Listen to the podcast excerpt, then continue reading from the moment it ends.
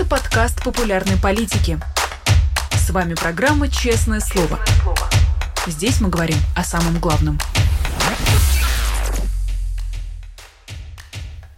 Всем привет, с вами Дмитрий Низовцев. В эфире программа «Честное слово» на канале «Популярная политика». Каждый день мы говорим обо всем важном и актуальном с самыми известными людьми современности. И сегодня у нас в гостях Михаил Веллер, писатель. Михаил Иосифович, здравствуйте. Здравствуйте, Дмитрий, рад приветствовать всех. Взаимно, э, взаимно, говорю я и за себя, и за всех одновременно. А, впервые, э, если честно, с вами в эфире, и много о чем хотелось поговорить, но, а, к сожалению, первый инфоповод будет не самый радостный. Э, не так часто бывает, что гость программы сам создает инфоповод, но, тем не менее, сегодня прошла новость о том, что до вас дозвонились какие-то пранкеры, выдали себя за Андрея Ермака, это, как это у них повелось, и как они считают, спровоцировали вас на какие-то откровения. Вот э, если возможно, можно получить какие-то комментарии ваши по этой ситуации, как ее видите вы. Отлично, большое спасибо. Я сам узнал об этом два часа назад. Угу. Дело-то было так, что где-то э, вы... Так, я прошу прощения, технический момент. У меня большая просьба технической службе и видеорежиссеру не убирать Дмитрия с экрана. Я не могу говорить на свое изображение, когда я разговариваю с человеком. Для справки, 95% информации мы получаем через зрение. И поэтому мелькать вот так картинку технически это абсолютно неправильно. Большое вам спасибо за то, что не зашли к моей слабости. Спасибо. Mm-hmm. И, так вот, два часа назад я узнал об этом, а началось с того, что приблизительно в начале декабря не помню точнее, может быть, в середине декабря, я получил письмо от своего старинного друга Дмитрия Быкова, которого mm-hmm. уже признали иноагентом, который один раз или несколько раз летал уже в Украину. Он последние два года преподает в Корнельском университете в Штатах. Э, ну и продолжает писать, естественно. Э, письмо о том, что э, собирается несколько человек в январе в Киеве несколько человек, представителей современной русской культуры в частности. Он, Быков, Улицкая, Макаревич, может быть, кто-нибудь еще. Э, устроить нечто вроде, ну не то что фестиваля, вот вроде встреч, вот такого визита русской культуры. Вот не против ли я? По этому поводу, может, мне позвонит Ермак, с каковым Ермаком Быков и говорил, э, и который, значит, будет организован. Поскольку Быков э, э, несколько раз беседовал с Зеленским и написал книгу о нем, ее уже издал, насколько я знаю, несколько месяцев назад, не могу сказать точнее, то все это совершенно нормальное письмо. И таким образом, когда мне позвонили из канцелярии Ермака и сказали, то у меня не было совершенно никаких сомнений, Ермака так Ермака – я знал, что я никуда не поеду, потому что зима, рабочий сезон, и потому что мне там нечего сказать, и потому что я не согласен с генеральным политическим курсом, который проводит Украина в плане отношений со Штатами, э, информационной повестки и так далее, и так далее. Стало mm. быть, э, поскольку изображение было стопроцентное, то могу сказать, вариантов два. Вариант первый – это прекрасно работающий нейросети, какие-то сети, цифровые системы, то, что абсолютно адекватный разговор, движение губ и так далее, все было. Mm. Вопрос второй.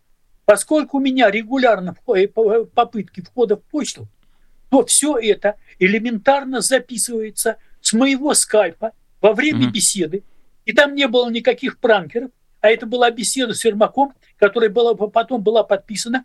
А поскольку Ермак не станет заниматься сейчас этой ерундой, сейчас на Украине настолько сложное положение, что им только до этой чушь собачьей, то они могли это выдать за свою. Я допускаю и так, и сяк.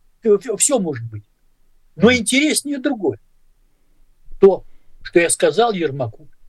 Я говорил, ну, минимум раз 40-50 за прошедшие два года войны на самые разные YouTube-каналы.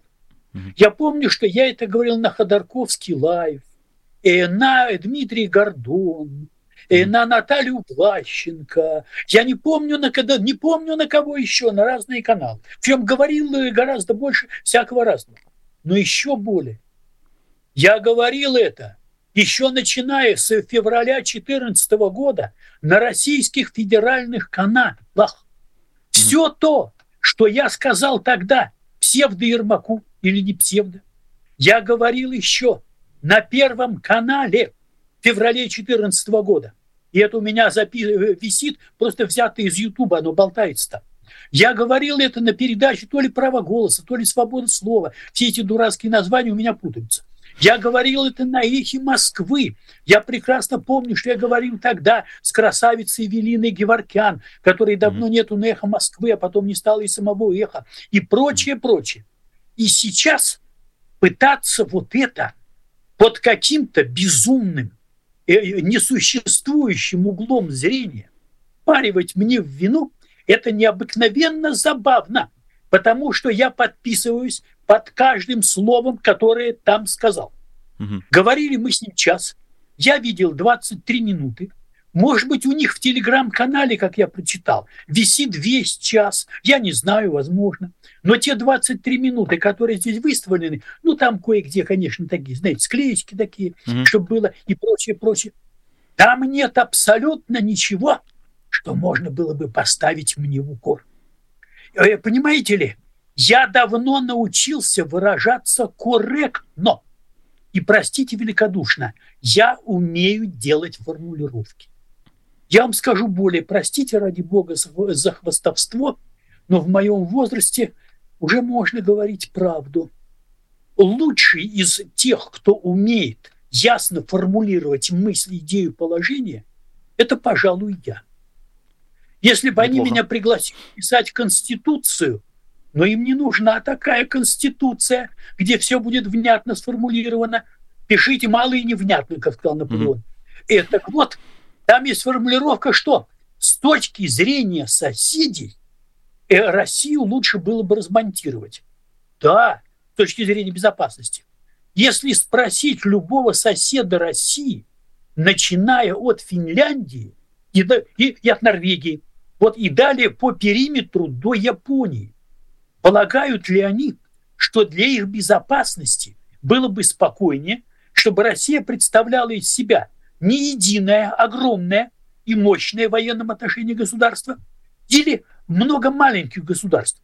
Они, разумеется, сказали бы много маленьких, потому что таким образом в этом для них не было бы опасности. С этой точки зрения так и есть. Угу. Но от меня не один раз хотели на украинских каналах услышать, что вот как раз я желаю размонтировать Россию. На что я говорил, что, понимаете ли, я вырос в Советском Союзе. Отец мой служил в армии и родился я на Украине, а вырос в Забайкале, а школу кончал в Белоруссии, а университет кончал лучшие годы, провел в Ленинграде, а в Союз писателей вступил, женился и так далее в Эстонии, а 20 лет жил в Москве, и для меня, который 44 года прожил в Советском Союзе, он до сих пор остается в подсознании единым пространством. И если раньше русские книги, которые назывались просто советские, была советская литература, а были литературы народов СССР, только mm-hmm. так они говорились. И так вот, раньше русские книги покупали и в Узбекистане, и в Эстонии, и где угодно.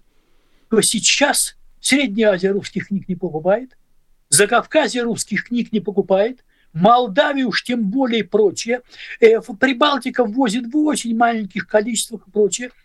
Э, у меня нет даже в этом смысле интереса, потому что писатель – это функция языка, а язык – функция народа. Нет твоей страны, нет у тебя. Ты для кого пишешь? На необитаемом острове никто книг писать не будет. Вот, вот, вот, вот это вот единственный момент, который, может быть, нужно растолковывать с какой mm-hmm. точки зрения разбонтирования России, которое, к сожалению, для России ей грозит. Не потому, что это хорошо, а потому, что это объективный ход вещей. Потому что высасывающая все Москва все надоело. И еще в 2005 году я писал в книге «Великий последний шанс», что если посмотреть, так кто же в России заинтересован в том, чтобы она была единой? Да только чиновничий аппарат, который в центр сосет соки со всей страны. а все остальные мечтали бы сбросить с себя Москву и заниматься все своим. Это отдельный разговор о перспективах империй, которые делаются огромные, а потом распадаются, ибо такова социальная эволюция, и иных примеров в истории не было, ну, потому что таковы законы. Вот. А все прочее, что там, ну, ну вы знаете, это, это, это просто людям надо сказать спасибо за то, что они э, после длительного перерыва нахождения меня в, те, в телевизионном пространстве вот выставили меня 25 минут по Первому каналу. То, что они потом сказали, знаете, дурак поймет одно, умный поймет другое, но все это очень-очень забавно. Вот, вот что я нахожу. А, да, исчерпывающий комментарий по ситуации, но парочка, да, уточнений у меня будет. А, вы говорите, э, применять термин размонтирование, тут э, можно, да, э, синонимичному термину расчленение. Вы говорите, насколько я понимаю, что оно не особенно повредит, что, да, вот можно было, находясь в Беларуси, быть соединенным с Сибирью, с, э, и с э, Средней Азией быть соединенным с Москвой, но это мы говорим про культурное пространство. Я и сам в детстве читал сказки народов э, Океании, например. Но если случится расчленение России, это же будет проблема не только культурная, но и проблема, не знаю, пересечения границ, проблема взаимодействия людей. Книги-то можно там читать в интернете из любой точки, из, из любой страны, но ведь это же будет проблема. Дмитрий, возможно, mm-hmm. я неясно выразился, и поэтому да, вы меня не совсем правильно поняли. Угу. Более того, размонтирование – это в чем-то слово разговорного жанра. Угу. Э, здесь невозможно подобрать адекватный синоним.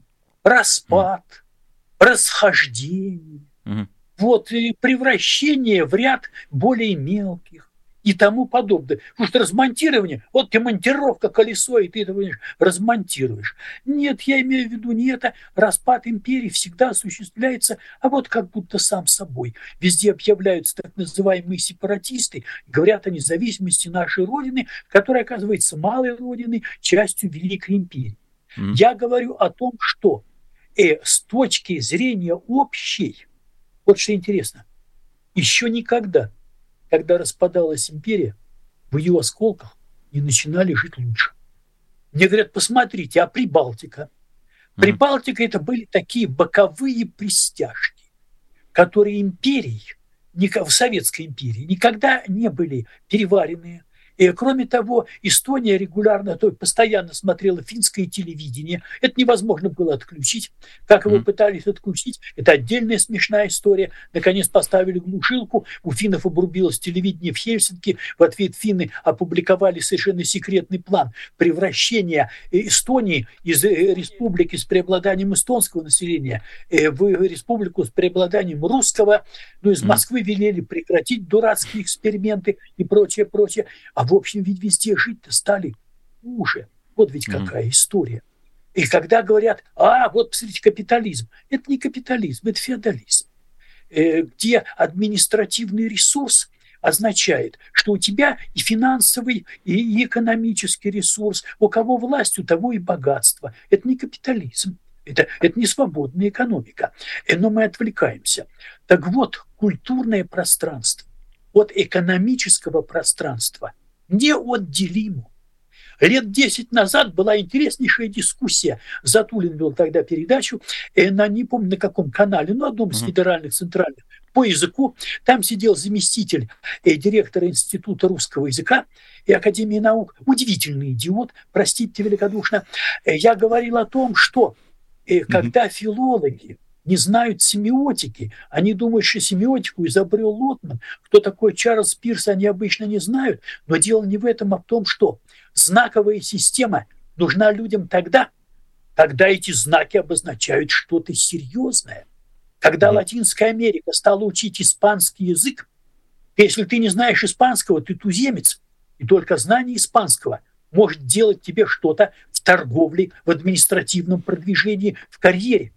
Точно так же пленные попадают в другую страну, и они выучают язык без всяких учителей, самоучителей и учебников, потому что им надо.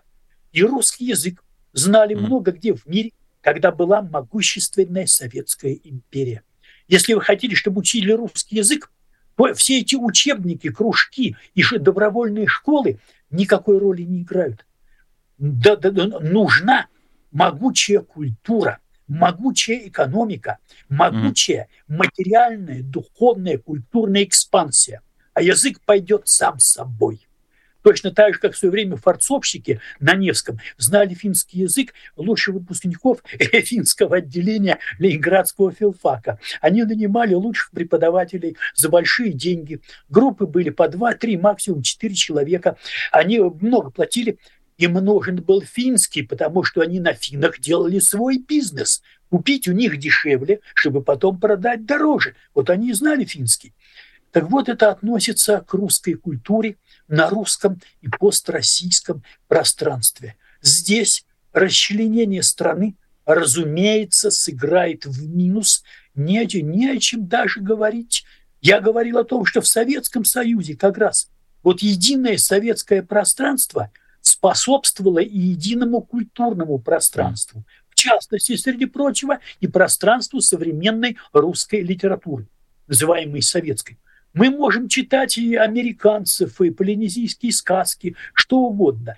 Но кто хочет, кто не хочет, э, понимаете, чтобы американский писатель поднимался на русском рынке, это только относится к фантастам в 60-е и 70-е годы, когда там Гаррисон или Шекли узнавали о своих тиражах в Советском Союзе, ну, потому что ничего не платили, конвенция не подписана. Они говорят, ты знаешь, какие у меня тиражи у русских?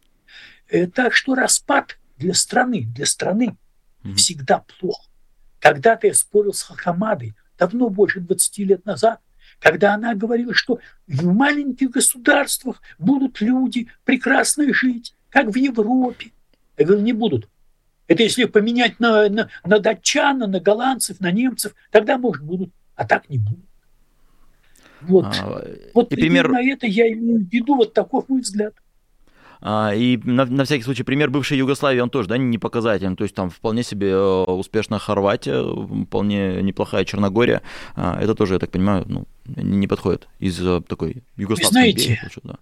Я ничего не знаю угу. о жизненном уровне частей распавшейся Югославии. Угу. И здесь ничего не могу сказать.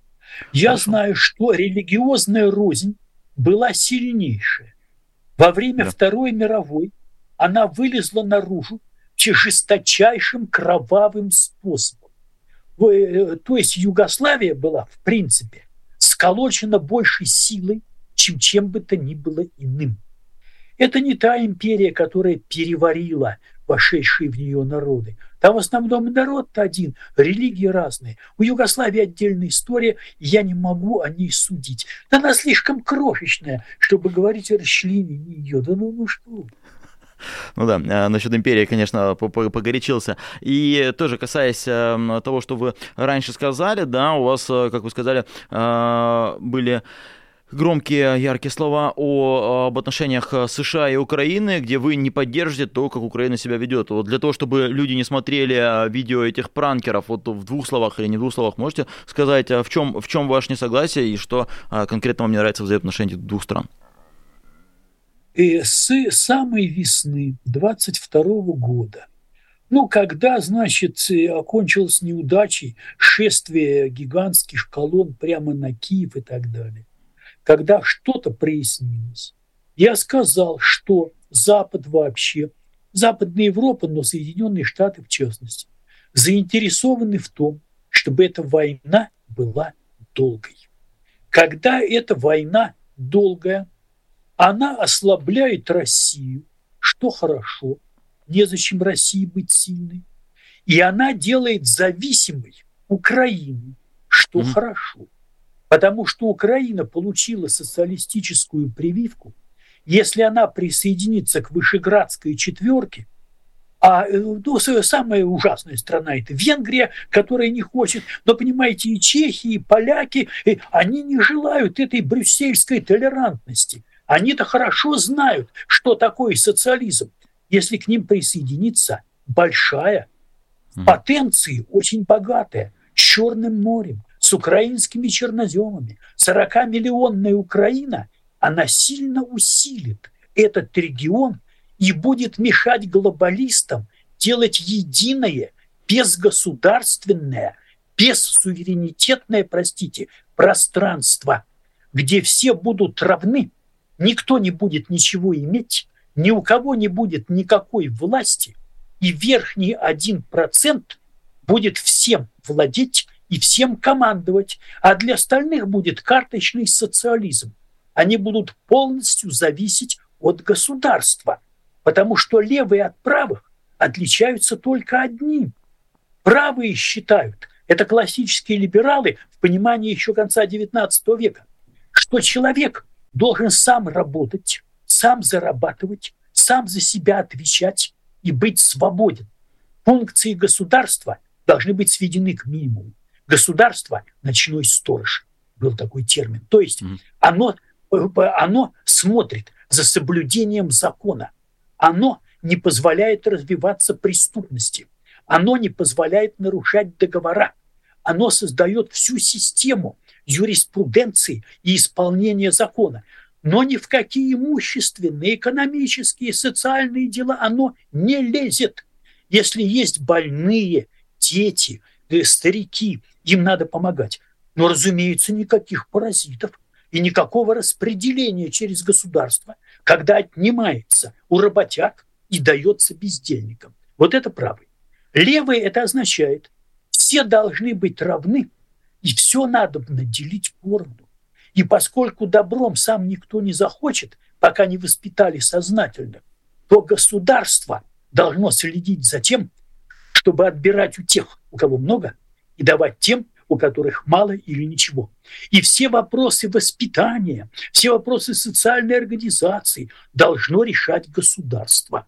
И государство уже решает, воспитывать ли детей в духе ЛГБТ и так, чтобы родители не имели права знать, если ребенок собирается менять пол, запрещено сообщать родителям по законам некоторых штатов, которые сейчас, слава богу, понемногу отменяют. Вот это левые. Таким образом, рулить налево могут или фанатики, или люди, которые строят на этом расчет. Но а, а, основание левой левого движения, э, течения левых взглядов, это отдельный вопрос. И когда говорят вирус левачества, это говорят идиоты, которые ничего в этом не понимают.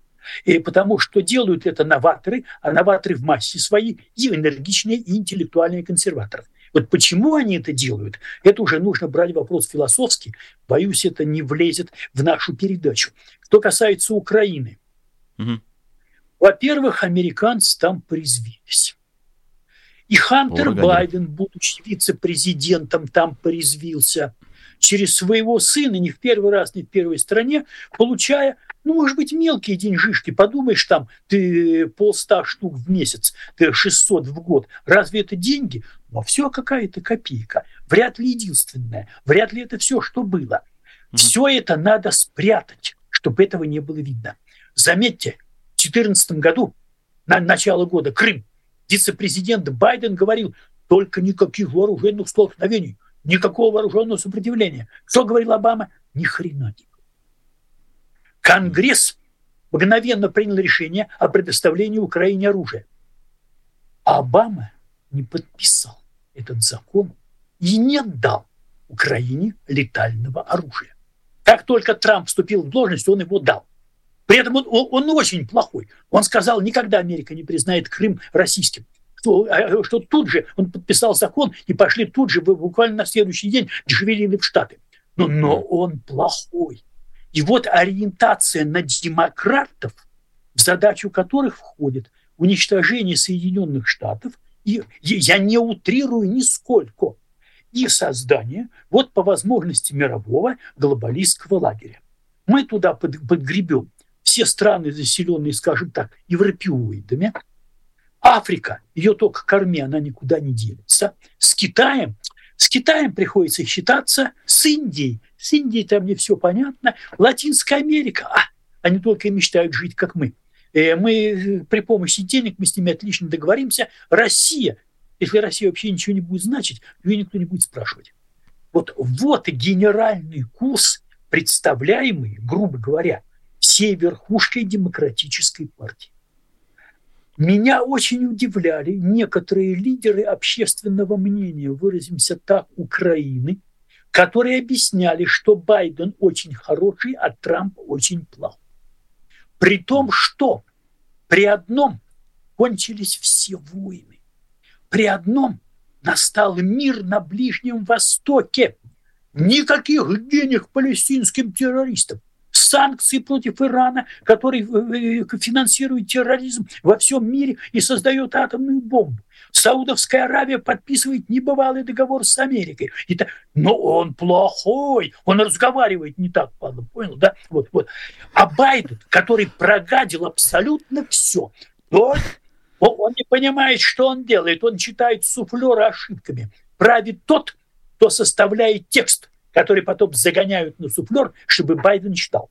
Грубо говоря, это группа Обамы, группа Клинтонов, группа Гейтса и группа Сороса. Вот эти четыре башни правят Америкой, которые заинтересованы в глобализме под их управлением. Ну, можно поинтересоваться, чем занимается Давос, его школами, кто там присутствует, его пропагандой и чудесным человеком Клаусом Швабом, который похож на старого ученого эсэсовского преступника из советского кино. Он как-то уцелел от Нюрнбергского процесса. И вот он старый, мерзкий, который лелеет свои замыслы. Вот, вот Шваб, вот, вот, понимаете, Бог шельму метит. Физиономистика наука не наука, но лицо что-то значит и что-то говорит. И вот Украине, безусловно, нужно всем, чем можно, поддерживать Трампа, при котором Путин боялся воевать. Потому что э, Трамп наладил прекрасно э, в, э, в, в производство, э, mm-hmm. добычу нефти, исландцевой нефти э, и газа в Штатах. И Америка перестала э, быть э, э, энергозависимой, она наоборот стала еще продавать. И Трамп обрезал строительство Северного потока-2, хотя Америка к этому не имела отношения. У Трампа не было никакого права в это вмешиваться. Он это три года он уговаривал Меркель добром, а потом он продавил наложение санкций на все фирмы, которые участвовали в постройке Северного протока. Но они перестали устроить. Да не такая уж и важная вещь, чтобы уж со Штатами ссориться вообще, в принципе, из этого Северного потока. Почему же против? Потому что вот, вот не было при нем войны. Он был серьезный человек. Когда нужно было уничтожить батальонную тактическую группу Вагнера – это было сделано на уровне командующего ротой. Вы понимаете? Mm-hmm. Командующего батальона. Вы выше туда не поднимался. Какой главнокомандующий? Какой командующий армией? Ты, на, ты, ты решай на месте. У тебя есть по, по полста солдат противника. Ну так уничтожь, если у тебя есть средства. И тихо было. И больше не было никаких выступлений. И на линии разграничения, на линии остановки украинско-российской было тихо как только пришел Байден, и началась эта война. Нельзя поддерживать вот эту фигню, потому что Байден не подписал продолжение Ленд-Лиза. Вот сейчас, летом, республиканцы проголосовали закон за продление Ленд-Лиза, по которому не поставили ни одной иглы. Вот ни одного бинта, ни одного патрона. Mm-hmm. Ленд-Лиз ноль. А 1 октября он кончился. И они проголосовали за продление. И Байден не подписал этот закон. И вот сейчас кричат, как же, на Украине не хватает оружия, а чем воевать? А раньше, как они говорили, что всего хватает, ленд-лиз не нужен, Байден прекрасен, а Трамп все испортит. Вот это все чистый идиотизм. Может быть, сейчас это до кого-то начинает доходить, потому что сейчас совершенно откровенно Америка предъявила курс на замораживание конфликта, на закрепление России на тех территориях, где стоят российские войска. И я не думаю, чтобы сейчас Зеленский сам снимал Залужного, и никто не хочет идти на его место. Зеленский целиком зависит от помощи Америки. Как-нибудь. Вот, ну, официально это Байден, хотя он не всегда понимает, что говорит, но официально это Байден. Это то тоненькое бутылочное горлышко, через которое как бы э, проводится вот этот вот курс. И то, что делала Украина, все это, ну, ну во-первых, нужно говорить правду. Нельзя замазывать себе глаза. Во-вторых, нужно было говорить, что, ребята, эта история в долгую, и никакой ура победы послезавтра не будет. И все, что из этого следует, развитие собственной военной промышленности, и, и, и, вся система договоров и так далее, и так далее, и так далее. Вместо этого был взят курс на тихое замерение обрезанной Украины. И здесь, кстати, прекрасный момент, это выползший около полугода назад, точнее не помню, так называемый, абсолютно без биографии, полковник Светан, который не говорит ничего нового, кроме одного – Израиль – враг Украины. Таким образом, он пытается сделать врагом Украины э, Израиль, э, меценатов. Роман Светан вы имеете в виду? Он такой говорит? Извините. Да, он, он, он. Роман Неоднократно повторял. Угу. Что э, хватит Израилю сидеть на заборе, он должен принять историю, мы должны понять, что Израиль угу. такой же наш враг, как Россия, такой же наш враг, как Иран. Это было сказано прямым текстом неоднократно. Угу.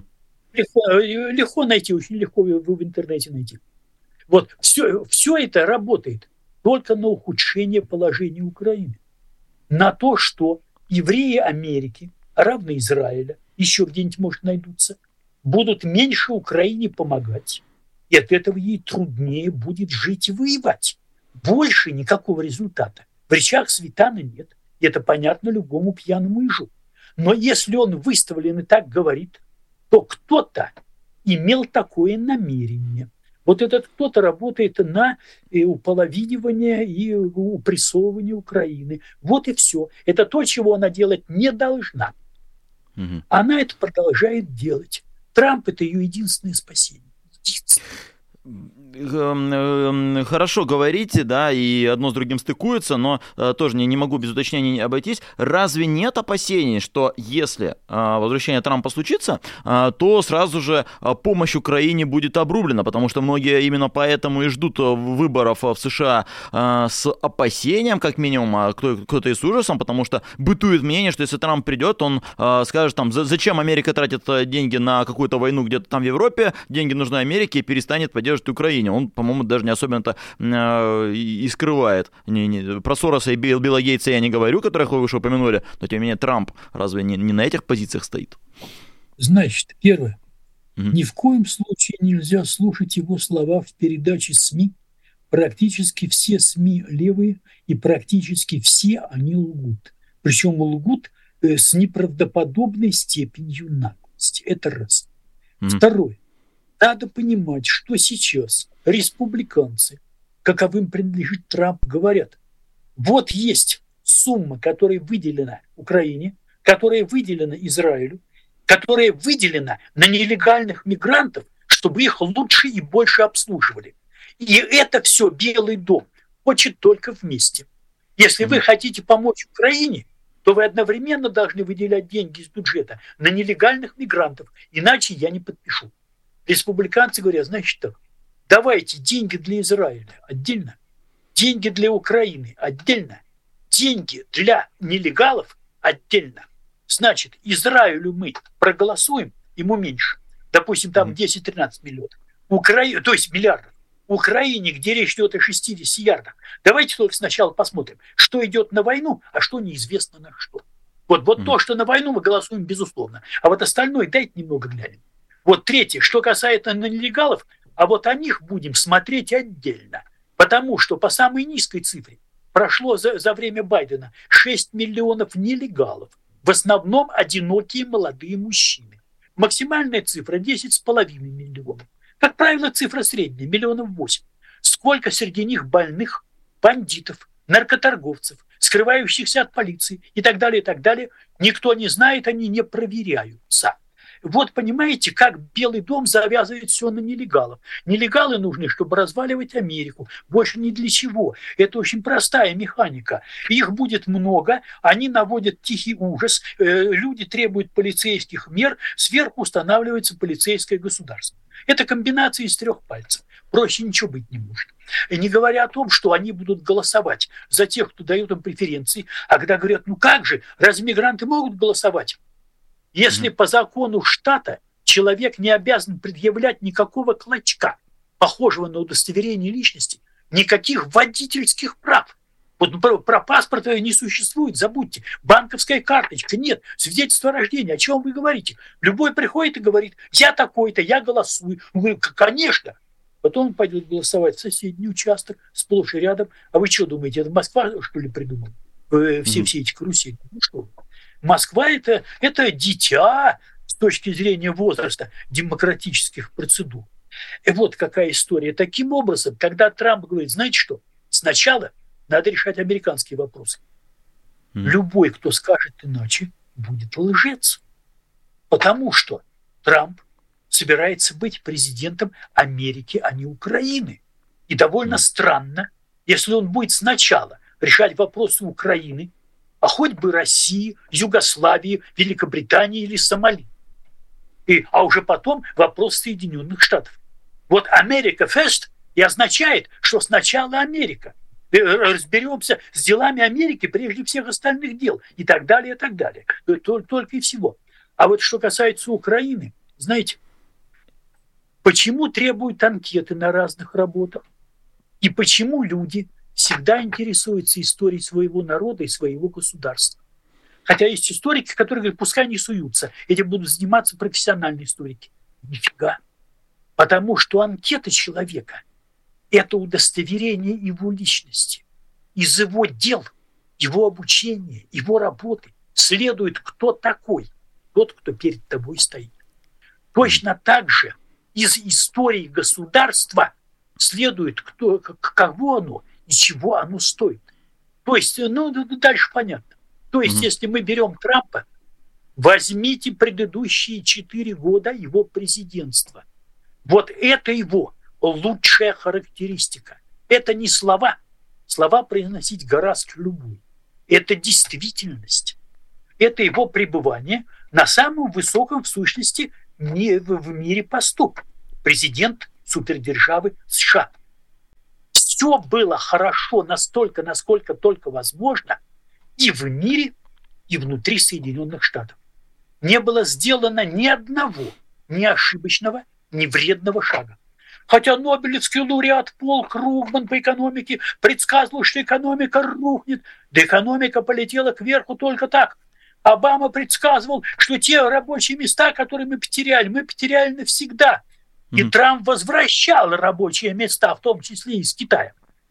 И что касается э, российско-украинских э, всех вот этих действий, простите, пожалуйста, я говорю, тихо стало, тихо потому что с Трампом никто не желал связываться. Он за коктейлем, между прочим, говорит послу, да, я вот сейчас отдал приказ вот по телефону, и все эти самые 90 томогавков полетели на голову, боже мой, да ни хрена себе. Так, между прочим, отдает вот такие вот приказы. Ты никогда не знаешь, что он сделает в следующий раз. Он из тех, кто мягко стелет, но жестко спать. Он говорит, да Путин, да, да чудесный парень, да мы отлично ладим. Шарах, понимаете, по, по войскам Путина.